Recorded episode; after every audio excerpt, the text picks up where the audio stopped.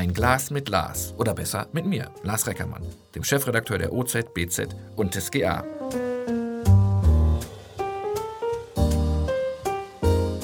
Locker schnacken, nicht lange schneiden. Ganz viel Ostfriesland.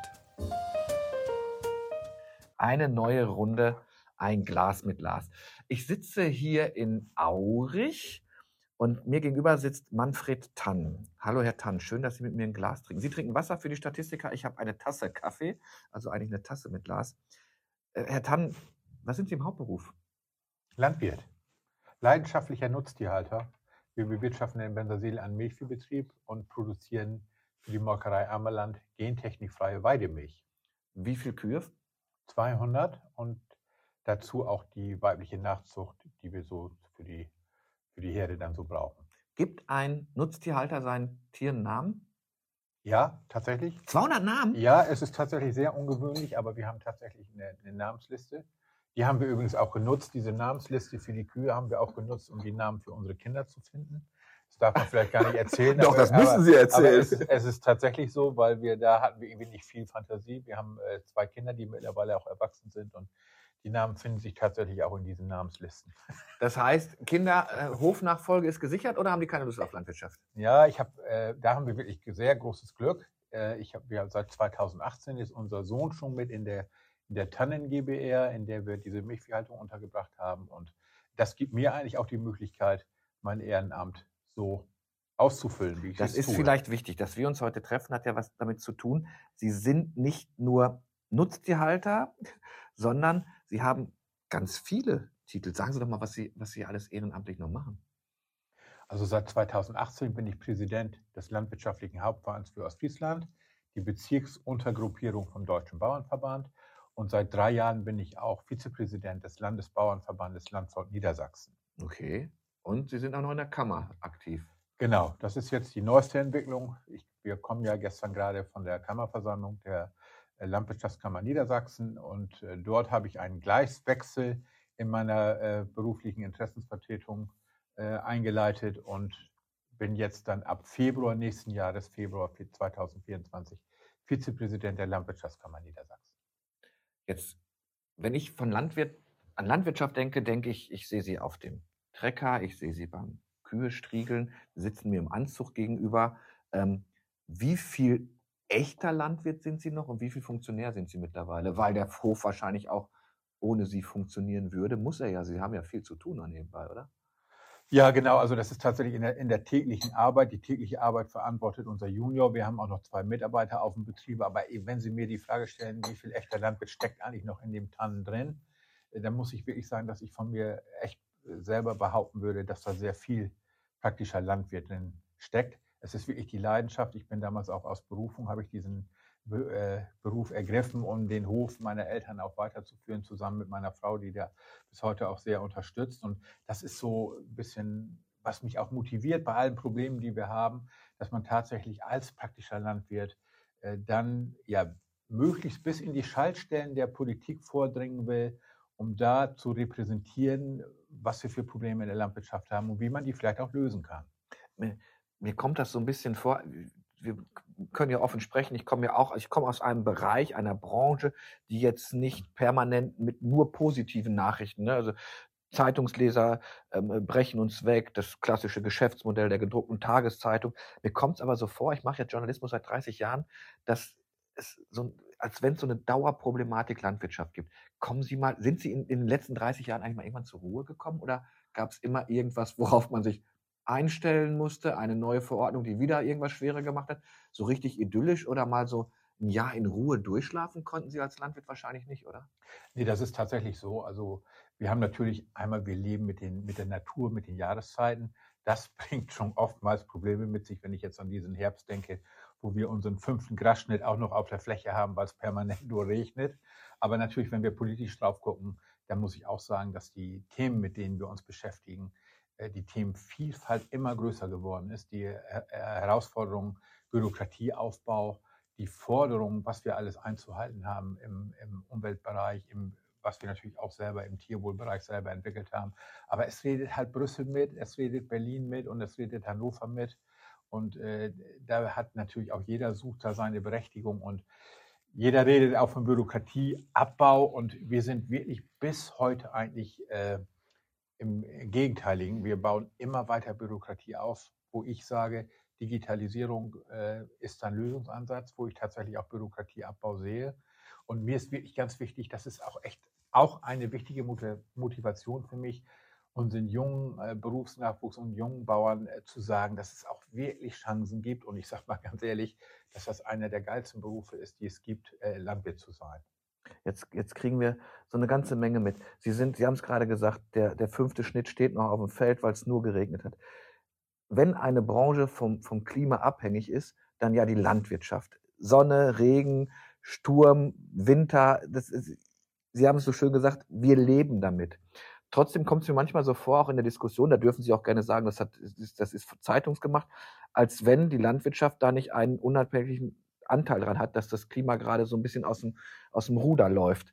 Ähm, fühlen Sie sich da manchmal als Buhmann oder sagen Sie, ey, Leute, wir machen aber auch eine ganze Menge? Also wenn ich dran denke, weniger Fleisch, weil CO2, ähm, äh, Pestizide aufs Acker, ähm, äh, Düngeverordnung, ähm, äh, so dass, wo man richtig sagt, oh, gut, dass es die Landwirtschaft gibt. Zurzeit fokussiert sich das eher anders. Treibt Sie das um? Ja, das treibt uns sehr um. Also wir sind in, dieser Klimadiskussion, in der gesellschaftlichen und politischen Diskussion wirklich tief drin. Und natürlich hat die Landwirtschaft einen äh, Anteil an der CO2-Emission. Unser Problem der Zukunft ist, glaube ich, auch, dass wir das nicht so schnell abbauen können wie andere Sektoren. Wir haben wirklich sehr gut eruiert, äh, an welchen Stellen wir besser werden können. Wir in, in Teilen, zum Beispiel im Ackerbau, sehen wir uns tatsächlich auch als Lösungsanbieter durch Humusaufbau zum Beispiel CO2 auch mehr zu binden. Und vielleicht ist da auch eine wichtige Information, dass sich viele Landwirte mit diesem Thema sehr intensiv beschäftigen. Ich kann sagen, dass 40 Prozent der Milchviehhalter in Niedersachsen zum Beispiel schon eine eigene Klimabilanz auf ihrem Betrieb gerechnet haben. Wir selber als Betrieb auch. Also ich kann sagen, dass unsere, unsere theoretische CO2-Imitation pro Kilogramm erzeugter Milch bei 850 Gramm liegt und wir im internationalen äh, Wettbewerb hier im Nordwesten von Deutschland da Spitzenreiter sind. Hat, hat's ein, oder ich glaube, es hat ja einen Wandel in der Gesellschaft gegeben. Ähm, äh, die, früher das Idyll, jetzt bleiben wir mal bei der Milchkuh, ne? Mittlerweile muss es halt, wird in Litern gerechnet und wie, wie reagieren Sie auf so eine Kritik, wenn, wenn, wenn ich Ihnen jetzt sage, meine Güte, für Sie ist doch nur eine gute Kuh, wenn die viel Milch gibt. Das hat doch mit Tierwohl nichts mehr zu tun. Ja, also ich bin immer, ich, ich bin eigentlich immer dankbar, wenn man angespro angesprochen wird und Teil dieser Diskussion ist. Also das ist für mich immer so der erste Schritt. Es gibt da keine negative Kritik, sondern für mich ist es, ich bin immer dankbar für jede Rückmeldung. Und ich kann mich so gut erinnern, und das glaube ich, kann ich auch authentisch äh, einigermaßen gut vermitteln. Wir sind damals angefangen, meine Frau und ich, mit 30 Milchkühen, die standen mit dem Kopf vor der Wand. Wir mussten also das Futter da händisch äh, vor, vorlegen. Und die waren sieben Monate im Jahr angebunden, waren praktisch im, im dunklen Stall. Und wenn ich heute gucke, wir haben in Boxenlaufstelle investiert, die völlig offen sind, also die wir mit Jalousien auch die Seitenwände offen machen können, die also praktisch wie draußen gehalten werden können. Die Wohlfühltemperatur einer Milchkuh ist auch nicht 20 Grad, so wie wir uns das vielleicht vorstellen, sondern die liegt irgendwo zwischen 4 und 10 Grad. Und die Kühe können sich frei bewegen, sie können sich ablegen, sie können heute in vielen Betrieben, die mit Melkroboter äh, äh, arbeiten, auch freiwillig zur Melkung gehen, so wie ihnen das gefällt. Wir machen Weidegang nach wie vor. Die Kühe können sich also selber frei entscheiden im Sommer, in den Sommermonaten, ob sie draußen sind oder ob sie drinnen sind. Und diese Entwicklung zu mehr Tierwohl, die stellen wir, glaube ich, auch ganz gut dar mit unserer Öffentlichkeitsarbeit. Und jeder, der, der sich dafür interessiert, ist da herzlich willkommen Herr Reckermann, ich kann Ihnen auch gerne mal ein Praktikum anbieten, äh, wenn Sie sich vor Ort mal äh, näher informieren wollen. Wir sind auch als Betrieb gerne bereit, äh, da auch anderen Lesern das mal auch in der Praxis zu jetzt, zeigen. Jetzt können Sie das wahrscheinlich, weil Sie ähm, äh, klug gewirtschaftet haben. Es gibt natürlich viele Landwirte. Also wenn ich sehe, was investiert werden muss, wir hatten im Vorgespräch mal kurz gesagt, ich erinnere mich an Gespräche, wo auch junge Landwirte verzweifelt waren, weil sie gar nicht wussten, wie lange hat eine Investition, die ich tätige, überhaupt Bestand, bevor es, ich sage das immer gerne, früher war klar, Genscher war Außenminister und man hatte so eine, eine gewisse Konstante in der Politik. Die gibt es ja heutzutage gar nicht mehr. Ähm, man muss doch schier verrückt werden, wenn man äh, das alles umsetzen soll. Also ich finde auch, Tierwohl ist, ist, ist unglaublich wichtig und wir müssen gucken, ähm, dass, es, dass es den Tieren gut geht. Ähm, aber die, die Investitionen, die Sie gemacht haben, konnten Sie wahrscheinlich nur machen. Entweder haben Sie unwahrscheinlich viel Geld aufgenommen und haben schlaflose Nächte gehabt, weil Sie verschuldet haben. Und auch da ist der Landwirt ja eher jeder, jemand, der von Jahr zu Jahr, da sind wir wieder beim Wetter, wissen muss, klappt's oder klappt's nicht. Das ist auch immer, ist so ein bisschen Roulette. Wird es ein gutes Jahr oder wird es ein schlechtes Jahr, oder? Ja, genau. Also das, äh, man kann natürlich auch ein Stück weit äh, das unter Unternehmerrisiko verbuchen. Ja. Aber es ist schon wahr, und das ist wirklich im Moment auch unsere größte Sorge, dass wir diese politische Verlässlichkeit, die Planungssicherheit wirklich an, an fast keiner Stelle haben. Das sehen wir übrigens auch in, in der Investitionsneigung bei den Landwirten. Wir haben durchaus hat sich jetzt auch gerade gezeigt bei der Auswertung der letzten beiden Wirtschaftsjahre, dass wir eigentlich äh, gute Wirtschaftsjahre, finanziell gute Wirtschaftsjahre gehabt haben und trotzdem sehen, dass wir über fast keine Investitionsneigung bei der Landwirtschaft haben, insbesondere nicht in der Tierhaltung. Also wir äh, machen nicht mal die Ersatzinvestitionen, die nötig wären, um die Produktion zu halten. Die werden im Durchschnitt nicht geleistet.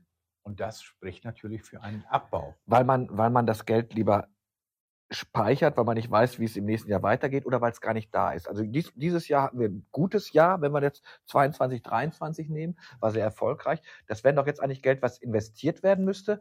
Und, und aber, wenn ich dich richtig verstanden habe, sagt der Landwirt eher, naja, bevor ich das jetzt ausgebe, muss ich mal gucken, wenn das nächste Jahr mager wird, habe ich wenigstens Rücklagen. Ja, äh, einmal muss man sagen, dass diese beiden letzten Wirtschaftsjahre ein bisschen außergewöhnlich waren. Das wissen wir ja alle durch die Effekte, die wir durch Ukraine-Krieg und so haben, dass die Rohstoffmärkte sehr knapp geworden sind, Lieferketten nicht funktioniert haben und dadurch unsere Erzeugerpreise schon sehr nach oben gegangen sind. Das ist aber, das haben wir auch nötig mal gebraucht, um äh, ja, Investitionsrückstände, die sich aufgebaut haben, abgearbeitet haben. Bei Maschinen zum Beispiel habe ich auch erlebt, dass da viele Ersatzinvestitionen eben kurzfristiger Art auch getätigt worden sind. Und bei den langfristigen, einmal müssen wir natürlich auch die Steuer mitdenken. Ne, ne? Die Einkommensteuer läuft uns zwei Jahre nach. Dafür braucht es wirklich Liquidität. Mhm. Äh, das ist jetzt, das fängt jetzt an, dass die Nachzahlungen hochgehen. Und ähm, das Schwierige eben, die richtige Investition in die Zukunft. Und Märkte sind volatiler geworden insgesamt. Das kannten wir früher auch nicht so in dem Maße. Fragen Sie heute mal jemanden, wirklich auch Marktexperten, wie wird denn der Milchpreis im halben Jahr sein? Sie werden keine Antwort bekommen, weil wir so viel international, erstmal sind die Märkte internationalisiert. Da spielen also Faktoren der ganzen Welt rein. Nach meiner eigenen Auffassung ist der psychologische Effekt der Märkte auch deutlich höher geworden und damit auch unkalkulierbar. Und das macht es natürlich unheimlich schwer, jetzt auch mit ähm, gewissem Unternehmerrisiko äh, zu bewerten, kann ich bei den Baukosten, die ja auch immens gestiegen sind, kann ich diese Investition in die Zukunft überhaupt noch wagen? Das, ist, das sind die Unsicherheiten, glaube ich, die da eine Rolle spielen. Und eins äh, ist mir auch noch ganz wichtig, äh, mit dem Vorwurf aufzuräumen, dass wir immer sagen, wenn wir höhere Leistung haben oder wir haben eine höhere Anzahl Tiere pro Betrieb, das spricht nicht gegen das Tierwohl. Es ist wirklich oftmals genau das Gegenteil der Fall. Tierwohl und Leistungsbereitschaft der Tiere hängt ganz eng zusammen. Das heißt, die hochleistenden Tiere die äh, kann ich eigentlich nur im, im Grunde genommen wirtschaftlich halten, wenn ich denen unheimlich viel Tierwohl äh, anbiete. Also eins bedingt das andere. Und das Coole ist eigentlich in der heutigen Situation, dass es dann auch eben klimaeffizient wirkt, weil wir eben äh, nicht so viel ähm, Ressourcen brauchen pro Kilogramm Produkt. Müssen Sie, Sie haben jetzt 200, 200 Kühe, müssen Sie weiter wachsen? Früher war es ja immer so, ah, man muss größer werden, Wachstum war das. Muss ein Landwirt auch heutzutage permanent weiter wachsen? Mir kommt das vor, als wenn ich so einen kleinen Trend auch mehr zu, zu ja, ähm, eher den Rückbau, ne? also auch den Stress, den man natürlich durch mehrere Tiere hat, sich so ein bisschen selbst, selbst zurücknimmt. Ähm, äh, gucken Sie, wo, wo kann ich kaufen oder sind Sie eher jemand, der jetzt sagt, mit den Tieren komme ich jetzt ganz gut aus? Ja, also total spannende Frage. Das ist wirklich auch eine ganz wichtige Frage der Zeit. Ich, ich nehme zwei parallele Entwicklungen wahr.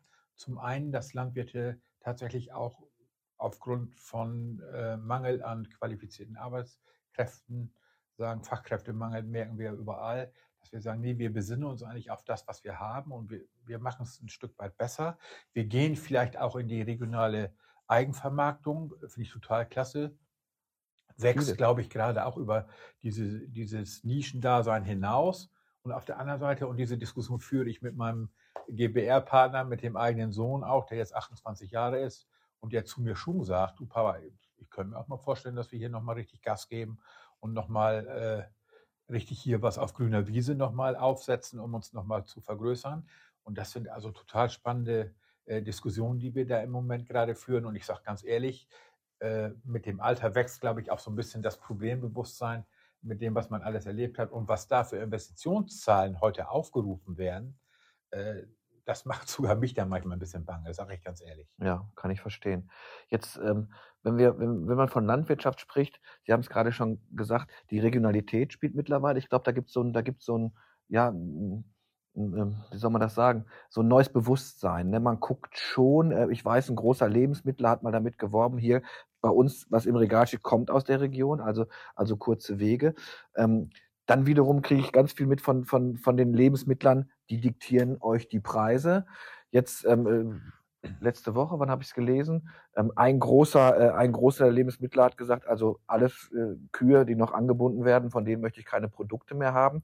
Dann kam das bei mir so auf, auf, auf, auf als wenn auf einmal der Lebensmittler für Tierwohl sorgt, weil er sagt, also nur noch freilaufende Tiere. Ähm, es ist ja kurios, wie der, wie der Markt da funktioniert. Wie, wie stellt man sich denn darauf ein? Also Sie müssen, Werbung in eigener Sache, jeden Tag Zeitung lesen, um zu wissen, was gerade en vogue ist, oder?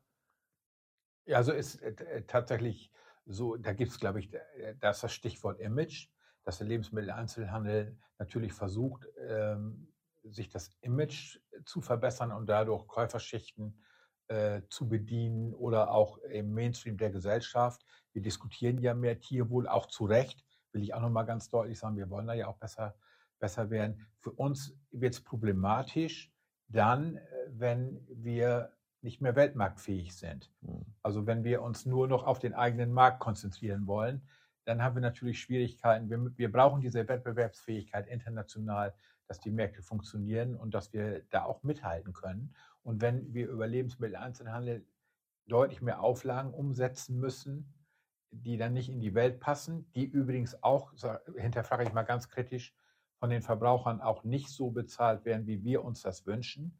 Da ist im Grunde genommen der Verbraucher auch in der Verantwortung. Da wird vor der Ladenkasse auch oft gesagt, natürlich bin ich bereit, mehr zu bezahlen. Gucken wir aber hinterher in den Einkaufswagen, dann stellen wir genau das Gegenteil fest dass 80 Prozent dann doch immer Billigkäufer sind. Ja. Jetzt, jetzt kann man ja sagen, Landwirt hat ja Land. Ähm, Sie könnten es sich doch auch ein bisschen einfach machen, indem Sie sagen, naja, wir brauchen ziemlich viel grüne Energie. Ich sehe jetzt zu, dass ich mir acht Windmühlen auf, mein, auf meine Ländereien packe und Photovoltaikanlagen. Da ist der Preis ja zurzeit ganz gut und wir wissen ja auch, dass es zu, zuweilen öfter auch sicherlich bei Ihnen nochmal Anfragen gibt. Hast du nicht Lust, deine Kühe vielleicht regengeschützt unter eine Solaranlage zu stellen. Wie stehen Sie denn dazu? Machen Sie das? Haben Sie eine Windmühle auf, auf, Ihrem, auf, Ihrem, auf Ihrem Land? Nee, wir haben, äh, unser, unser Betrieb liegt äh, zu 100 Prozent im Landschaftsschutzgebiet. Und, äh, Riecht Sie das jetzt auf oder freuen Sie sich darüber? Nee, also das, das, das nimmt uns Chancen, ganz klar. Es gibt auch diese Goldgräberstimmung äh, in der Landwirtschaft, mit grüner Energie Geld zu verdienen, finde ich absolut auch legitim. Aber ich sage ganz klar, dass uns, wenn wir ein bisschen genauer hingucken und tiefer einsteigen, genau an dem Punkt uns auch Planungssicherheit fehlt, weil heute, äh, wie es heute aufgesetzt wird, bin ich mir auch nicht sicher, wenn ich hier Photovoltaikanlage habe und die Sonne scheint kräftig und wir haben zu viel Energie im Netz, dann wird man wahrscheinlich auch abgeschaltet werden, ohne dass das ausgeglichen wird. Und dann äh, geht es in der Wirtschaftlichkeitsberechnung auch nicht so auf, äh, wie wir uns das wünschen. Und es, gibt, es gibt Gegenden, die können es nicht machen, weil wir es halt nicht ins Netz bekommen. Die genau, und wir haben natürlich das große Problem des Leitungsbaus auch, dass wir äh, volkswirtschaftlich, glaube ich, das will ich hier auch gerne nochmal sagen, äh, dass wir volkswirtschaftlich auch aufpassen müssen, dass wir den Strom, den wir äh, dann effizient produzieren, auch an die Stelle bekommen, wo wir ihn tatsächlich brauchen. Und nicht über Kapazitäten im Netz haben, die dann gegen Geld auch noch abgegeben werden müssen. Ich überrumpel Sie jetzt ein bisschen. Sie sind ja jetzt Kammervizepräsident. Dazu nochmal Glückwunsch. Sie dürften vier Gesetze ändern. Man sagt, Tan, was sollen wir denn, was können wir besser machen? Würden Ihnen ein bis zwei, bis zu vier, was, wo, wo wir sagen, pass auf, das ist wirklich der größte, also Sicht der Landwirtschaft, muss ich mal sagen, der größte Humbug oder macht uns einfach so viel Arbeit und man könnte es so einfach abstellen. Gibt es da etwas, wo Sie mit Ihren Kolleginnen und Kollegen auch diskutieren und sagen, naja, das hätten wir jetzt auch nicht gebraucht? Sie dürfen, Sie dürfen jetzt spielen. Sie hätten jetzt, Sie ja. hätten jetzt das Kanzlerwort. Ja, also wo ihr, was mir jetzt ganz spontan einfällt, ja, weil wir auch sehr intensiv damit beschäftigt sind, das ist das, äh, das Klimaschutz, das Klimagesetz in Niedersachsen. Also hier, das treibt uns wirklich ganz stark um, dass wir äh, bei den Klimazielen, die ausgerufen werden sind, äh, worden sind, einen Überbietungswettbewerb zwischen Brüssel, äh, Berlin und Hannover haben. Also wir sind Wo macht Ihnen das konkret schwer? Sagen wir so ein Beispiel, damit ich es greifen kann? Bei, genau, beim, beim Moorschutz zum mhm. Beispiel, dass wir, also wir sind ja äh, unter den Bundesländern äh, im Anteil der Moorfläche ganz vorne. Und all, anders als in anderen Bundesländern nutzen wir unsere Moorflächen hauptsächlich durch Milchviehhaltung, also intensive Nutzung. Das machen die anderen Bundesländer nicht so. Deswegen haben wir in Berlin auch Schwierigkeiten, das nötige Gehör dafür zu finden. Und bei den Zielen, die in diesen Klimagesetzen formuliert sind, ähm, ist der, der Hebel ist natürlich unbestritten sehr groß auf den Moorstandorten. Und äh, da haben wir schon Sorge, dass uns nachher über Ordnungsrecht äh, die Landwirte, dass die aus diesen Moorgebieten rausgeholt werden. Dann bin ich jetzt, bin ich jetzt die Gegenseite und dann strengt euch doch mal an. Das muss doch zu schaffen sein. Jeder muss doch seinen Beitrag dazu beitragen. Aber ja, Sie sagen, es ist zu hoch für uns es ist zu hoch und es, ist, es sind unrealistische Ziele insgesamt, die wir so in den Zeit, vorgegebenen Zeitabschnitten nicht erfüllen werden. Und das demotiviert gerade dazu, den Eigenanteil zu leisten, weil alle Leute damit überfordert sind. Was bedeutet das für, für Sie? Also was ist ein Ziel, was Sie erreichen müssten mit Ihrem Hof, wo Sie sagen, das kann ich nie und nimmer erreichen? Gibt es da, eine, da eine Zahl? Ist es so einfach, dass ich sage, Sie, ja, mir fehlt also klassisches Beispiel. Ja, wir, wir sind jetzt nicht davon betroffen, weil ja. wir nicht mehr. Also, Aber den Betrieb, den Sie kennen, Sie genau, vertreten ja auch genau. viele. Und da, da genau, da, da wird es sehr schön deutlich. Also ich habe tatsächlich ja auch äh, landwirtschaftliche Betriebe, wo äh, der Landwirt mich anruft und sagt: Du Manfred, ich habe hier äh, einen Junior, der ist fertig ausgebildet, äh, der, der will hier jetzt durchstarten. Und wir haben seit 20 Jahren in Milchviehhaltung, so wie wir zu Hause selber auch, permanent immer wieder investiert, auch äh, Fremdkapital dafür aufgenommen, was ja auch abgeleistet werden muss. Und jetzt droht das auf unserem Betrieb, weil wir Moorstandort sind, die Wiedervernässung. Und bei der Wiedervernässung kann ich nicht mehr, bei der vollen Wiedervernässung kann ich natürlich keine Milchviehhaltung da mehr betreiben. Das heißt, es wird ihm quasi seine Arbeitsgrundlage entzogen? Ganz genau. Und wir haben die Alternativen nicht. Also wir haben bis heute nicht die alternativen Wertschöpfungsketten, die tatsächlich die Wertschöpfung auf diesem Betrieb dann sichern. Und das große Problem, was politisch absolut äh, nach meiner Meinung äh, nicht erkannt wird, ist, dass diese Betriebe ja in Gebäude für die Milchviehhaltung äh, Summen investiert haben, die auch noch einen Rückfluss haben müssen. Also wenn ich heute einen Stall baue, so wie mein Junior mir das, wie wir das durchaus diskutieren, wo wir das auch schon mal auf den Tisch gelegt haben. Wir haben unsere Stelle damals über 20 Jahre finanziert. Das ist heute aufgrund der Summen, der Investitionssummen schon gar nicht mehr möglich. Wir reden eher über 30 Jahre. Und wenn der Betrieb das vor fünf Jahren gemacht hat und er hat jetzt die Drohkulisse Moorwiedervernässung, wo bleibt er denn mit den Abschreibungen und finanziellen Leistungen der nächsten 25 Jahre, die ihm da noch verbleiben? Gibt es dann Ausgleichsflächen, aber die werden wahrscheinlich auch endlich sein oder gar nicht geben dann genau. in diesen Gegenden? Nee, wir haben ja äh, von vielen Seiten, wir haben ja gerade eben schon über erneuerbare Energien gesprochen. Das nimmt uns Fläche. Äh, Naturschutz insgesamt nimmt uns natürlich landwirtschaftliche Fläche. Wir haben einen unheimlich hohen Flächendruck, der weiter zunimmt wo wir äh, dann diese Wirtschaftsleistung, die ich auch nochmal ansprechen würde für den gesamten ländlichen Raum, also Milchviehhaltung bringt uns für den ländlichen Raum, nicht für den Landwirt, aber für den ländlichen Raum dreimal so viel Wertschöpfung pro Hektar, als es normaler Ackerbau tut. Und auch das müsste für die Region, wir sind hier in Ostfriesland auch strukturschwache Region, da muss es auch irgendwie eine Kompensation geben. Das macht mir größte Sorge und da sind wir im Moment dabei, eben auch als Verband äh, diese Aufmerksamkeit zu schaffen. Es ist also kein landwirtschaftlich, kein rein landwirtschaftliches Problem, sondern es ist wirklich ein gesamtgesellschaftliches Problem. Und dann kippt ihr immer noch Gift auf eure Felder. Was, was, was, wie reagiert denn dann ein Landwirt, wenn sowas kommt? Mittlerweile muss man ja auch wirklich sagen, ist die Tonalität zwischen den Parteien etwas, etwas robuster geworden, oder? Ähm, äh, ich bin jetzt mal der klassische, der sagt, also ich sehe euch nur Gülle und Pestizide spritzend übers Feld fahren, kann doch nicht sein habt ihr die Probleme dieser Zeit ja, nicht da, erkannt? Da bin ich relativ selbstbewusst in dem Thema, weil wir ähm, den niedersächsischen Weg verhandeln, verhandelt haben. Wir haben 15 Kernpunkte, wo wir sagen, Da wollen wir zusammenarbeiten, also mit Naturschutzverbänden, BUND und NABU, Landwirtschaftskammer Niedersachsen und Landvolk Niedersachsen, zusammen an einem Arbeit, an einem Tisch und wirklich sich explizit zu den einzelnen Themen auseinandersetzen. Was ist eigentlich unter welchen Bedingungen möglich? Und wir haben da zum Beispiel, wenn wir das äh, Thema Pflanzenschutz uns da rausnehmen, wir haben gemeinschaftlich eine Pflanzenschutzreduktionsstrategie verabschiedet im Niedersächsischen Weg, wo wir sagen, wir trauen uns zu, bis zum Jahre 2030 25 Prozent weniger Pflanzenschutzmittel einzusetzen, aber über technische Innovationen.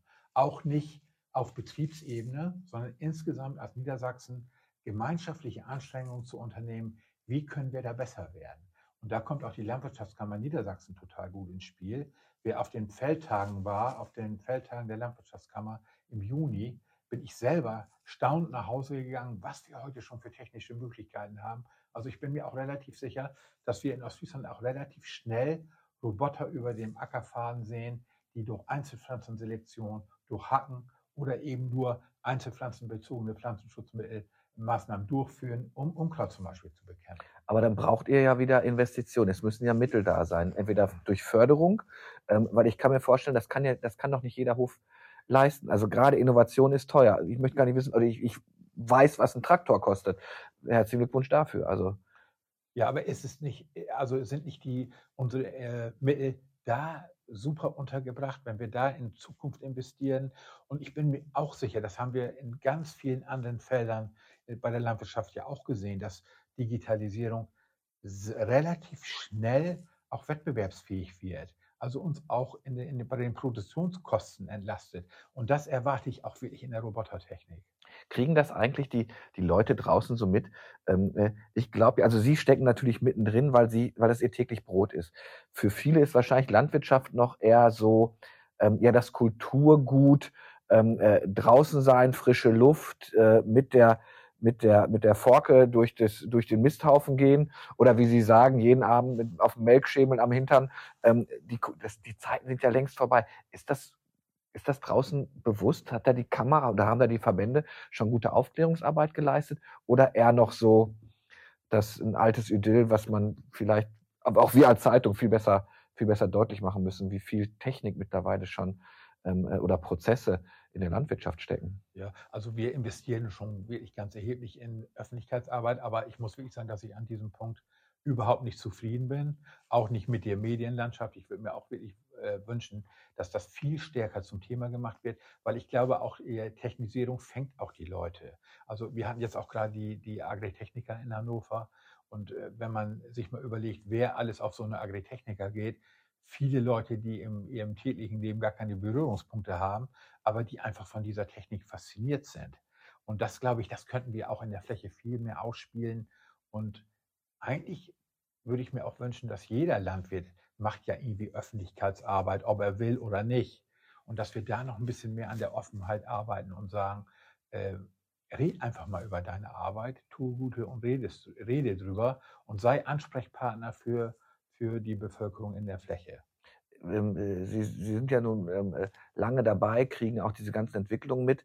Ähm, äh, das klassische Thema Höfesterben habe ich schon mal vor 30 Jahren gehört. Ihr Sohn ist jetzt bei Ihnen auf dem Hof. Haben Landwirte Probleme, die Kinder zu begeistern, in den Hof zu gehen oder funktioniert das noch? Nee, das ist wirklich ein ganz wichtiges Thema. Also wir sind ja selber in diesem Generationswechsel zu Hause auf unserem eigenen Betrieb, mit dem Junior eben auch. Und ich gestehe das auch offen ein. Also wer das selber so nicht erlebt hat, der kann sich, glaube ich, gar nicht vorstellen, wie schwierig das ist und wie viele verschiedene Ebenen das auch hat. Das hat eine emotionale Ebene, weil der Hof ist unser Lebenswerk. Wir haben den auch nicht äh, oder bewirtschaften den nicht unter dem, der Maßgabe der Gewinnmaximierung jedes Jahr, sondern meine Frau und ich, ich weiß ganz genau, als wir das damals frisch verheiratet waren, wie wir das diskutiert haben, dass wir eigentlich gesagt haben, unsere Aufgabe ist, diesen Hof äh, so aufzustellen, dass die nächste Generation, unsere Kinder die Möglichkeit haben, den Hof zu, weiter zu bewirtschaften, weil wir den ja auch von unseren Eltern übernommen haben. Das ist eigentlich die Herangehensweise und deswegen auch die Nachhaltigkeit per se schon drin. Aber wir sind natürlich, wir haben dieses Umfeld, die, die, die gesellschaftliche Kritik, die gesellschaftliche Diskussion, die Politik, wo ich mir viel mehr Wertschätzung auch wünschen würde, die ja auch nichts kostet, das ist uns ein Stück weit verloren gegangen. Das tut mir manchmal wirklich in der Seele weh, wenn ich erlebe, wie einige äh, Berufskollegen da auch angegangen werden, ähm, auch wirklich zu Unrecht angegangen werden. Ich, ich bin auch immer wieder fasziniert, wie die jungen Bauern heute auch so auf die Themen Tierwohl, Nachhaltigkeit, Klimaschutz, wie interessiert die da sind und was da alles auf dem Weg ist. Und das ist natürlich unsere Aufgabe, das auch in die Fläche zu bringen. Wie steht denn dann der Vizekammerpräsident zu, zu den jungen Wilden Landschaft Verbindung, zu diesen Organisationen? Sagt ihr, wir nehmen uns eigentlich die Butter vom Brot oder wir, wir sprechen nur mit einer Stimme oder ein wichtiger Teil der Aktion? Nee, also auf jeden Fall wichtiger Teil der Aktion. Ich war schon fasziniert oder bin fasziniert, wie schnell die Landwirte auch akquirieren und in den Gruppen zusammenfassen und Aktionen durchführen können. Und wir haben tatsächlich hier in Ostfriesland an ein paar Beispielen schon gezeigt, wie klasse das eigentlich ist, wenn wir das zusammenbringen, diese Dynamik, die aus diesen Gruppen. Wollen die denn zusammen, wollen die in die Muster rein, die Sie vertreten, die die Kammer vertritt? Also gibt es da schon die Offenheit? Mir kam das immer so vor, als wenn das so ein bisschen war, wir, wir wollen unser eigenes Ding machen, wir wollen nicht in, in, alte, in alte Muster rein. Oder habe ich das falsch wahrgenommen? Nee, ich glaube, dass es tatsächlich eine Weiterentwicklung gegeben mhm. hat. Ich habe es äh, zu Anfang tatsächlich auch wirklich als Protestbewegung so ein bisschen zu den etablierten Verbänden wahrgenommen. Äh, muss ich auch wirklich sagen, war ich auch selber sehr selbstkritisch und hat überlegt, also wieso schaffen die das an der Stelle, wo wir das nicht so schaffen? Wir machen ja durchaus auch die Aktionen und, und hatten da den äh, Rückhalt irgendwie auch nicht so, wie ich mir das äh, damals gewünscht hätte. Und die Mischung macht's. Und ich glaube also auch viele aus diesen Gruppen haben aber auch erkannt, dass es äh, eine nachhaltige Weiterbearbeitung der Themen geben muss. Und das äh, zeigt sich auch an vielen Stellen. Das ist auch wirklich nur mit einer guten Struktur machbar. Also ich sage mal, was wäre ich jetzt so als ehrenamtlicher Verbandsvertreter ohne die Zuarbeit durch mein Hauptamt? Und äh, das haben, glaube ich, auch viele erkannt. Und viele auch, die da aktiv äh, sind in den Reihen, die finden wir nachher in der Verbandsarbeit auch wieder. Einige auch nicht, leider nicht, aber es ist eben, es sind halt Menschen wie du und ich, wir sind alle verschieden, aber im, im Grunde genommen, also bin ich fest davon überzeugt, äh, dass unsere Verbandsarbeit da auch Zukunft hat und dass uns das ein Stück weit auch sehr gut tut, wenn wir äh, diese Gruppen haben. Wir dürfen bloß nicht den Fehler machen, und das ist auch oft passiert, sage ich auch ganz kritisch, dass wir mit unterschiedlichen Erwartungshaltungen an die Politik kommen. Äh, weil das ist immer das Erste, dass wenn ich politischen Vorhaben habe und irgendwas vortrage, dann muss ich die Einigkeit haben aus dem Berufsstand und ich brauche auch den Rückhalt. Und äh, da ist uns auch äh, einiges an einigen Stellen verloren gegangen, was mir so im Nachgang wirklich auch leid tut. Die Geschlossenheit. Die Geschlossenheit ähm, genau. Wir haben die halbe Stunde schon voll. Das ist ein sehr spannendes Gespräch. Ich lasse Sie trotzdem mit einer Sache weil mich das immer selbst fasziniert. Sie sind jetzt Milchlandwirt. Ähm, Sie sind abhängig vom Wetter. Wie, wie lange macht man eigentlich so Verträge mit der Molkerei Ammerland? Also wissen Sie, was das Jahr bringt? Sind das Monatsverträge. Auch da kann ich ja immer so, Insight bei uns, früher hat man zwei Jahre ein Zeitungsabo gehabt, mittlerweile wird es verkürzt, es ist nur noch ein Monat. Die Planbarkeit ist nicht mehr ganz so gegeben, wie es mal war. Ähm, äh, wie läuft das bei Ihnen? Weil das Wetter können Sie ja wahrscheinlich ähm, äh, noch nicht so auf die nächsten zwei Jahre voraussagen. Ja, genau. Also wir haben ja, äh, die Molkerei Ammerland ist eine Genossenschaftsmolkerei, als Genossenschaft organisiert und wir sind Teil dieser Genossenschaft, also auch Teilhaber. Uns gehört ein Teil der Genossenschaft. Man muss sich das so vorstellen, dass wir Milchbauern uns zusammengeschlossen haben und mit dieser Genossenschaft äh, praktisch ja den Verarbeiter gegründet haben. Und der wird ja auch ehrenamtlich geleitet von Berufskollegen von mir. Und wir äh, können durchaus auf dieser Ebene auch diskutieren, wie lang die Verträge sein sollen. Bei uns ist es jetzt so geregelt, dass wir äh, zwei Jahre mhm. äh, dann Abnahmeverpflichtung haben, also die Molkerei uns ab nehmen muss, was produziert wird und wir aber auch die Sicherheit haben, dass unsere Milch tatsächlich äh, von der Molkerei Ammerland auch aufgenommen wird. Und ich muss wirklich sagen, dass wir uns mit dieser Organisationsform der Genossenschaft und auch wie dort gearbeitet wird, wie man dort tatsächlich auch Einfluss nehmen kann als normaler Milchlieferant, dass wir uns damit sehr wohlfühlen. Ja, sehr schön. Ähm, äh, Gibt es etwas? Ach so, das kann man vielleicht noch sagen. Sie sind jetzt Vizepräsident. Ich habe so ein bisschen rausgehört. Das ist so, Sie sind so der Prinz Charles. Ähm, äh, die Thronfolge wird Ihnen dann noch angetragen. Habe ich das richtig ähm, so drauf? Also rechnen Sie dann aus der Vizepräsidentschaft auf die Präsidentschaft äh, demnächst? Also äh, Gerd Schwedke ist jetzt für drei Jahre wiedergewählt worden und er hat ja auch gesagt, dass er diese äh, Periode gerne zu Ende Ja. machen würde. Und äh, wenn sich so eine Chance bietet, dann würde ich sie in der Tat sehr gerne nutzen. Ja, sehr schön. Ähm, Herr Tann, vielen Dank, dass Sie so offen auch mit mir äh, geplaudert haben. Ähm, äh, ich glaube, dass wir, oder das kann ich ja schon sagen, wir beide haben ja im Vorgespräch auch ein bisschen gesagt, uns müssen wir halt vielleicht den Fokus auf die Landwirtschaft schon setzen. Ähm, ich fände es natürlich ganz spannend. Ich glaube, da gibt es ganz viele spannende Themen. Wir müssen vielleicht besser Übersetzer werden, so selbstkritisch muss man sein. Und vielleicht, das glaube ich ja, kriegt man auch mit, mit der jungen Generation, da zähle ich Sie auch zu, ähm, dass die Landwirtschaft schon sehr öffnet. Ne? Also ähm, äh, auch gesehen werden will. Also da freue ich mich drauf. Danke, dass Sie Zeit für mich haben. Ja, sehr herzlichen Dank, sehr gerne.